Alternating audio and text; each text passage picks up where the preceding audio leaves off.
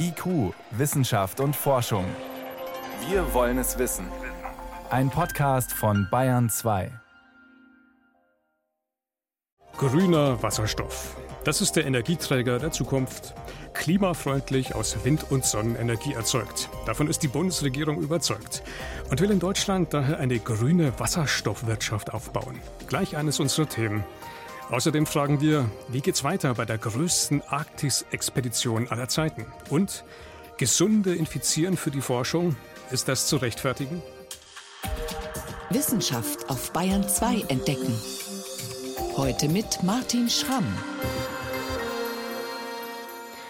Im Herbst letztes Jahr ist sie gestartet, die größte Arktis-Expedition aller Zeiten. Seitdem driftet der deutsche Forschungseisbrecher Polarstern eingefroren durch das Nordpolarmeer mit 100 Forschern und Seeleuten an Bord, um zu erforschen, welchen Einfluss der Wandel dort auf das globale Klima hat. Doch dann kam die Corona-Pandemie und kurzzeitig sah es so aus, als würde die Expedition ein jähes Ende finden. Der geplante Austausch des Teams nicht mehr möglich. Für Nachschub an Material und Nahrungsmitteln zu sorgen, kaum zu bewerkstelligen. Doch am Ende hat nun doch alles geklappt. Und die Expedition geht weiter, wie Uwe Jahn berichtet. Die deutschen Forschungsschiffe Sonne und Maria S. Merian bringen alles zum Eisbrecher Polarstern, was für die Fortsetzung der Expedition Mosaik gebraucht wird und was drohte wegen Corona auf der Strecke zu bleiben. Zur Feier des Tages wird vom Bundesministerium für Bildung und Forschung aus eine Leitung zur Polarstern aufgebaut. Professor Markus Rex ist der Leiter der Expedition. Er erzählt. Wir haben in den letzten Tagen 2800 Tonnen Treibstoff und Dutzende Tonnen an Verpflegungsgütern übernommen für die nächste Phase der Expedition. Wir haben das neue Expeditionsteam herangeführt. Es sind etwa 100 Menschen jetzt hier angereist, 100 weitere Menschen reisen ab, ähm, sodass auch jetzt eine, eine frische neue Mannschaft die Herausforderungen der nächsten Wochen und Monate angehen kann. Bundesforschungsministerin Anja Karliczek, CDU, ist sichtlich begeistert. Das ist die größte Arktis-Expedition aller Zeiten und ein historischer Meilenstein für die Klimaforschung. Dafür erhebt ein Forscherteam aus 20 Nationen unter deutscher Leitung Daten über Daten. Misst die Dichte der Wolken, wie viel Plankton im Wasser lebt, wie der Wind das Eis schiebt, welche Gase austreten, wenn das Eis schmilzt und, und, und. Von Spitzbergen aus nimmt die Polarstern Kurs Richtung Norden und setzt ihre Eisdrift durch die Polarregion fort. Nach dem polaren Winter mit seiner tiefen Dunkelheit kommt nun der Sommer, beschreibt Professor Rex. Inzwischen hat in der Arktis äh, überall das große Schmelzen begonnen. Überall bilden sich jetzt ausgedehnte große Schmelztümpel auf dem Eis. Die schmelzen dann auch durch und werden zu Löchern im Eis. Es sind aber wunderschöne türkisblaue Teiche in der weiten Eislandschaft ja ansonsten völlig farblos und weiß darlegt. Die Polarforscher erzählen auch von Winterstürmen und dem größten bekannten Loch in der Ozonschicht. Die Mission der Wissenschaftler, zu verstehen, was in der Arktis durch die Erwärmung passiert und wie sich das alles auf das weltweite Klima auswirkt. Mit ihren Daten sind genauere Modellrechnungen möglich, auch als Grundlage für politische Entscheidungen wegen der strengen Quarantäneregeln im Vorfeld des Austausches und weil die Wissenschaftler im Eis unter sich sind, brauchen sie sich um Corona-Regeln nicht zu kümmern. Es hat so seine Vorteile, in der Arktis zu sein, sagt der zugeschaltete Professor Markus Rex. Dicht neben ihm steht sein Kollege Thorsten Kanzow. Für Professorin Antje Boetius, die Chefin des Alfred Wegener Institutes, das erste Wiedersehen nach Monaten. Ich habe eben erst mal schmunzeln müssen, weil ich erwartet habe, einen Polarforscher mit langem Bart und zerzausten Haaren zu sehen, aber du bist anscheinend von der Stewardess bearbeitet worden, Thorsten. weil er sieht ja doch für einen Polarforscher recht gepflegt aus. Es war nicht die Stewardess, es war der Bootsmann, erfahren wir noch. Dann geht der frisch frisierte Professor von Bord der Polarstern und fährt mit einem der beiden anderen Forschungsschiffe zurück nach Hause.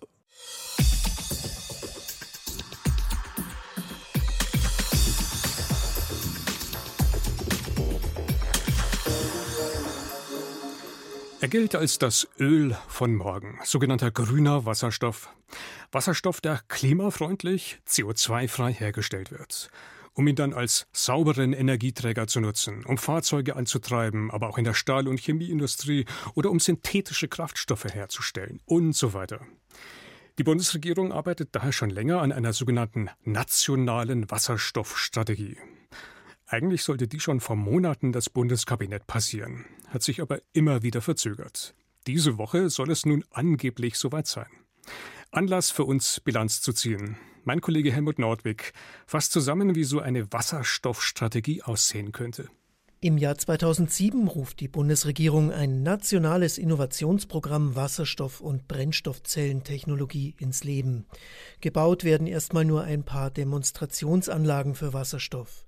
Im November 2019 dann ein neuer Anlauf. Wirtschaftsminister Peter Altmaier. Wir haben uns vorgenommen als Bundesregierung, eine Wasserstoffstrategie bis zum Ende dieses Jahres zu entwickeln. Denn für die Energiewende ist der sogenannte grüne Wasserstoff unverzichtbar. Er kann nahezu klimaneutral gewonnen werden, so entsteht kein Treibhausgas. Das haben viele Fachleute in diversen Positionspapieren festgehalten. Auch die Fraunhofer Gesellschaft meldet sich zu Wort mit einer Wasserstoff-Roadmap. Federführend war Mario Ragwitz von der Fraunhofer Einrichtung für Energieinfrastrukturen in Cottbus. Grüner Wasserstoff wird für eine ganze Reihe von Branchen die einzige Option sein zur Vermeidung von CO2-Emissionen. Es gibt beispielsweise für bestimmte Industriebereiche wie die Stahlindustrie oder die chemische Industrie oder auch für den internationalen Schiff- oder den Flugverkehr kaum andere Optionen, CO2 Emissionen zu vermeiden. Diese Branchen müssten aber völlig umgekrempelt werden, sich ganz auf Wasserstoff ausrichten. Den kann man genauso verbrennen wie Erdöl oder Gas, zum Beispiel um Stahl herzustellen oder in einem Motor. Dabei entsteht kein klimaschädliches Kohlendioxid, sondern einfach Wasser. Mit dem Wasserstoff hätten wir sie also, die klimafreundliche Wirtschaft. Ein vielseitiger Puzzlestein, der viele Branchen miteinander vernetzen würde. Das heißt, wir können den hohen Anteil, den wir haben bei erneuerbaren Energien im Stromsektor, ausnutzen, um andere Sektoren wie den Verkehrssektor, den Industriesektor oder auch den Wärmegebäudesektor dadurch geeignet von CO2-Emissionen zu befreien. Denn Wasserstoff kann auch umgewandelt werden zu Rohstoffen für die Chemie oder Kraftstoffen, man kann damit heizen und Strom erzeugen und all das klimafreundlich. Herstellen kann man Wasserstoff leicht, man leitet Gleichstrom in Wasser ein und das zerfällt dann in Wasserstoff und Sauerstoff. Den Schulversuch aus dem Chemieunterricht kennt jeder, aber Industrieanlagen gibt es kaum. Sie müssten rasch gebaut werden, fordern die Experten. Für grünen Wasserstoff muss der Strom außerdem aus regenerativen Quellen kommen, heißt also Wind- und Sonnenstrom massiv ausbauen für die Wasserstoffproduktion.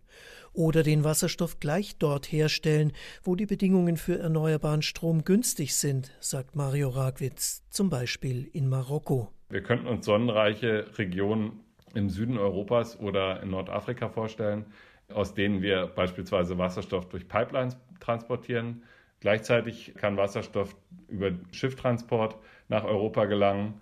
Dies wird eine wesentliche Rolle spielen, wenn Wasserstoff aus anderen Regionen der Welt, wie beispielsweise aus Australien, importiert wird. Ein Problem stellt allerdings die sogenannte Energieeffizienz dar.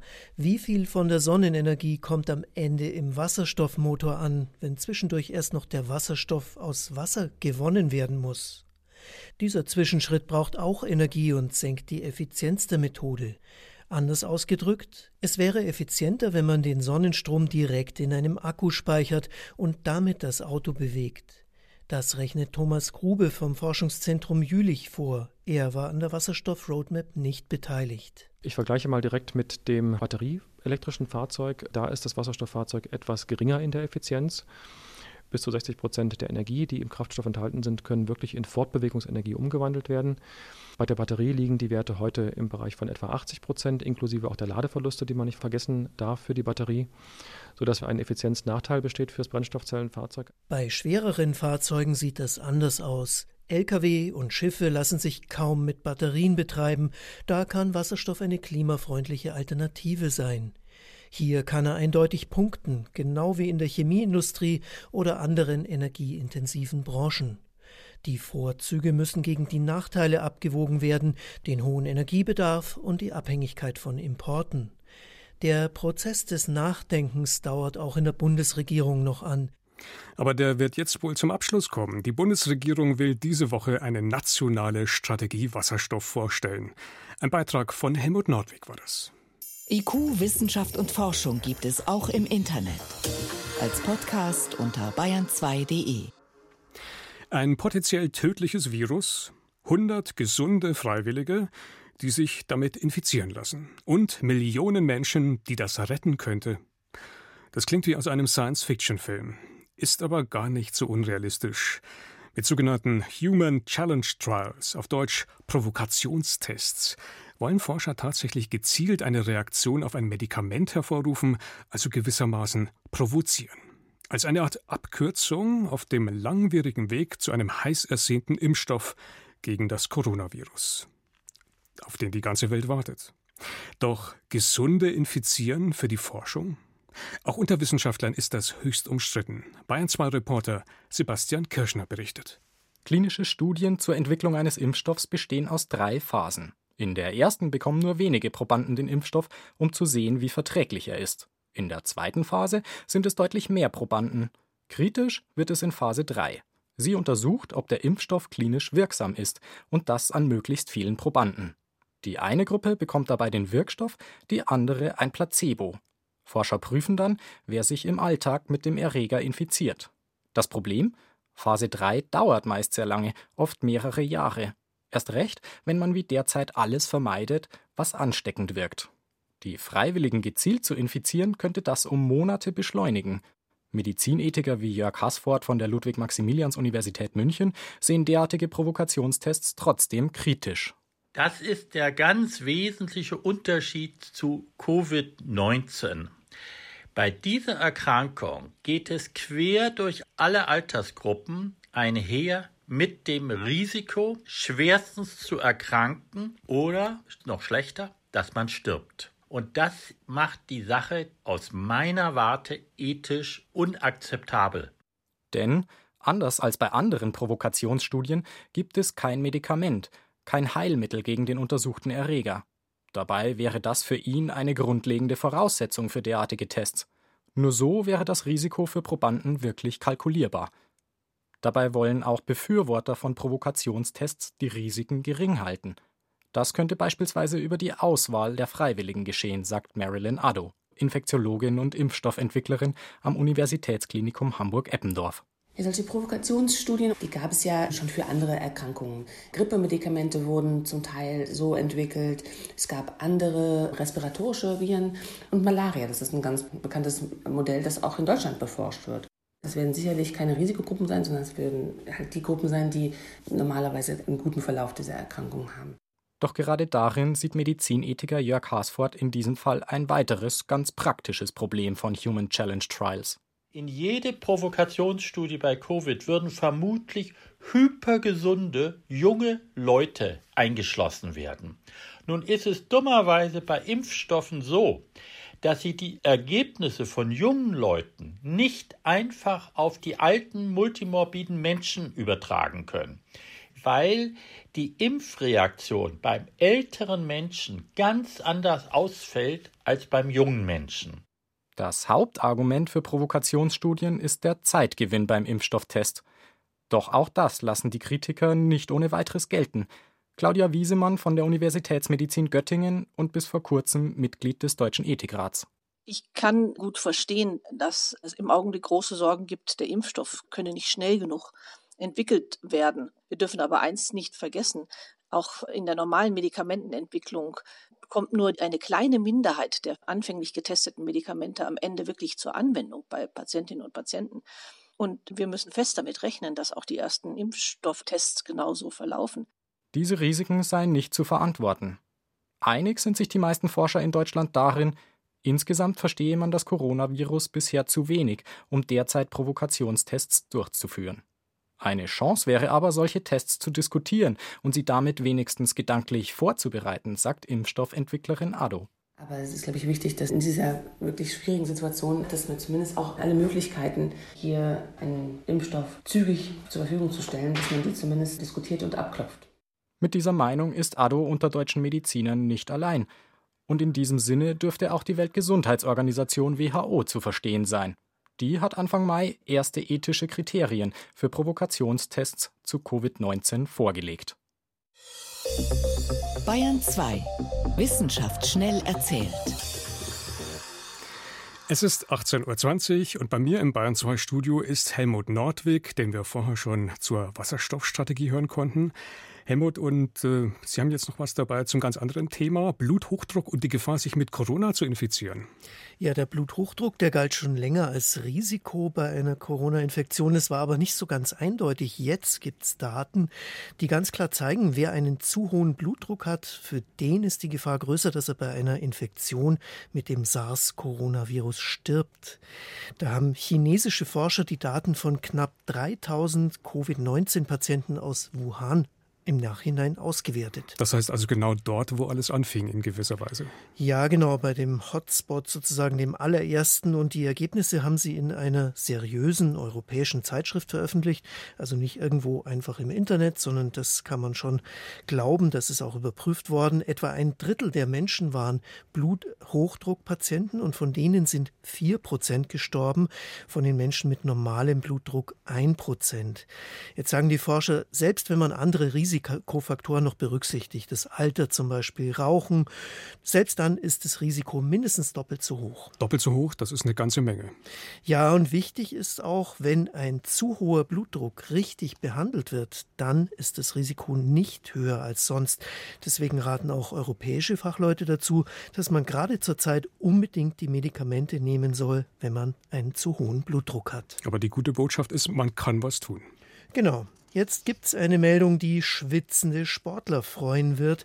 Der Schweiß, der kann nämlich zum Stromspeichern verwendet werden und damit kann man dann elektronische Geräte betreiben. Ja, das klingt erstmal ziemlich kurios. Ja, das funktioniert mit einem sogenannten Superkondensator, den schottische Forscher entwickelt haben. Man kann sich da ein Material aus Kunststoff vorstellen, waschbar, biegsam, das den Strom speichert. Zum Beispiel kommt er aus einer kleinen Solarzelle, die man sich Anstalt Und das tut dieser Superkondensator dann, wenn eine leitfähige Flüssigkeit dazukommt. In der Technik sind es oft giftige Substanzen, aber salzhaltiger Schweiß, der tut's eben genauso. Und nun haben die Forscher ein Textil für Funktionskleidung mit so einem Superkondensator beschichtet. Und das Ganze, muss er sich dann vorstellen, integriert ins Laufshirt? Ja, so ist es. Und sobald der Sportler ins Schwitzen gekommen ist, wurde der Strom gespeichert und hat dann später im Dunkeln eine Leuchtdiode betrieben. Den kann man sich dann irgendwie gleich an den Kopf heften, oder? So ist es. Das Ganze ist ein Prototyp, zeigt aber, man braucht für die Stirnlampe beim Laufen oder ein Pulsmesser eben keinen Akku, wenn man das richtige T-Shirt eines Tages anhat und natürlich lang genug im Hellen gelaufen ist. Jetzt kommen wir noch zu einer Besonderheit von Rabenvögeln. Der Nachwuchs, der zieht nämlich lang nicht aus, genau wie bei Menschen. Ja, ich vermute mal, Hotel Mama lässt grüßen, ist einfach zu gemütlich. Ja, ganz so ist es nicht. Die Vögel, die werden nämlich schlau und lebensfähig, zeigen Forscher jetzt. Die haben zwei Arten genauer untersucht. Geradschnabelkrähen aus mhm. dem pazifischen Raum, die sind berühmt dafür, dass sie ein Werkzeug benutzen, um Maden zu angeln. Da brauchen die Jungtiere über ein Jahr dafür, um das zu lernen, bleiben dann bis zu drei Jahre bei den Eltern, schauen immer wieder zu, dürfen sogar deren Werkzeug benutzen und lernen mit der Zeit diese wichtige Fähigkeit. Also von wegen Faulenzen, das ist eine solide Ausbildung. Genau, dann gibt es noch den Unglücksheer aus Schweden. Da bleiben die Jungen sogar vier Jahre bei den Eltern, verlassen die Familie erst, wenn sie die Feinde schneller kennen, verstecktes Futter finden, also wichtige Fertigkeiten sich dann aneignen. Das ist bei den Rabenvögeln jedenfalls so. Vielen Dank, Helmut Nordwig war das mit den Wissenschaftsmeldungen hier auf Bahn 2.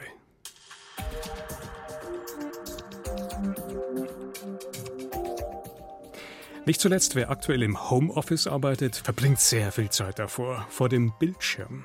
Und hat vielleicht schon drüber nachgedacht, sich zu verbessern und aufzurüsten. Zum Beispiel mit einem besseren, mit einem größeren Monitor. Oder erstmal nur mit einem zweiten zusätzlichen Monitor, neben dem vorhandenen.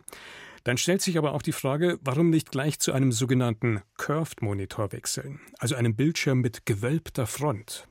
Die Hersteller werben mit großen Versprechen, unter anderem weniger Stress für unsere oft schon sowieso geplagte Halswirbelsäule und dass die Augen nicht so schnell ermüden.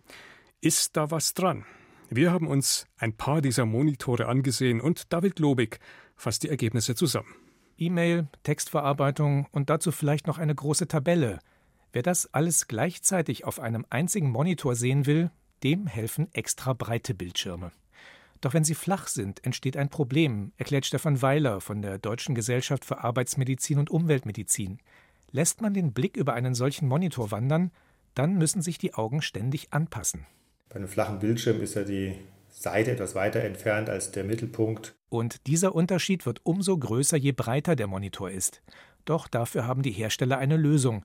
Sie biegen den Bildschirm ein wenig durch. Man verspricht sich von einem gebogenen Bildschirm, dass der Abstand zum Auge auch bei seitlichem Blick eigentlich immer gleich bleibt und der Benutzer nicht dauernd scharf stellen muss, das Auge sozusagen nachführen muss. Und eines der Hauptwerbeargumente der Hersteller ist, dass dadurch ermüdungsfreieres Sehen gegeben ist und das Blickfeld ein kleines bisschen größer wird als beim Standardbildschirm. Dass das offenbar funktioniert, bestätigt auch Manfred Schmitz von der Technischen Information des Bayerischen Rundfunks. Auf seinem Schreibtisch steht ein gebogener, ein Curved-Monitor im Breitbildformat 21 zu 9. Mit einer Bildschirmdiagonale von 34 Zoll, also gut 85 Zentimetern, ist er ziemlich ausladend. Trotzdem strengt Manfred Schmitz die Bildschirmarbeit jetzt weniger an als früher weil ich eigentlich in den Augenwinkel auch immer noch ein scharfes Bild habe. Und das ist ein Eindruck, den ich so von zwei Monitoren bisher nicht gekannt habe. Warum das so ist, versteht man, wenn man sich die Situation am Schreibtisch einmal aus der Vogelperspektive vorstellt. Alle Punkte, die gleich weit vom Kopf entfernt sind, liegen auf einer kreisförmigen Linie. Idealerweise müsste der Radius, mit dem ein Monitor gebogen ist, identisch sein mit dem Abstand zum Auge.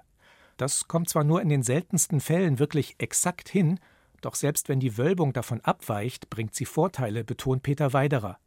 Er arbeitet in der Abteilung IT und Mediensysteme des BR und hat den direkten Vergleich mit einem genauso großen, aber flachen Monitor in seinem Homeoffice.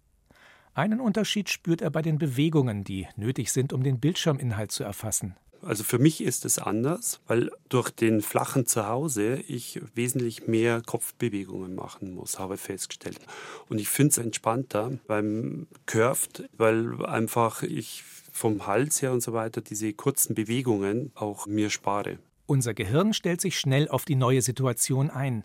Auch darauf, dass sich für das Auge die Größenverhältnisse bei den Buchstaben verändern.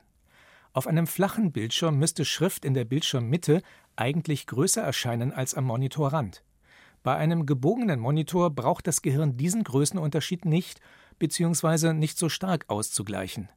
Trotzdem kann ein Bildschirmwechsel irritierend sein, erklärt Arbeitsmediziner Stefan Weiler. Man sieht Probleme eher beim Sprung zurück von Curved Monitor auf flachen. Dann merkt man tatsächlich, dass das Hirn sich an etwas gewöhnt hat was eigentlich recht physiologisch wäre. Das Auge macht ja eine leicht gebogene Darstellung, das Hirn korrigiert die immer und plötzlich muss das Hirn das nicht mehr machen oder weniger stark machen und die Effekte werden oft erst dann bemerkbar, wenn ich eben wieder auf den klassischen Bildschirm zurückwechsel.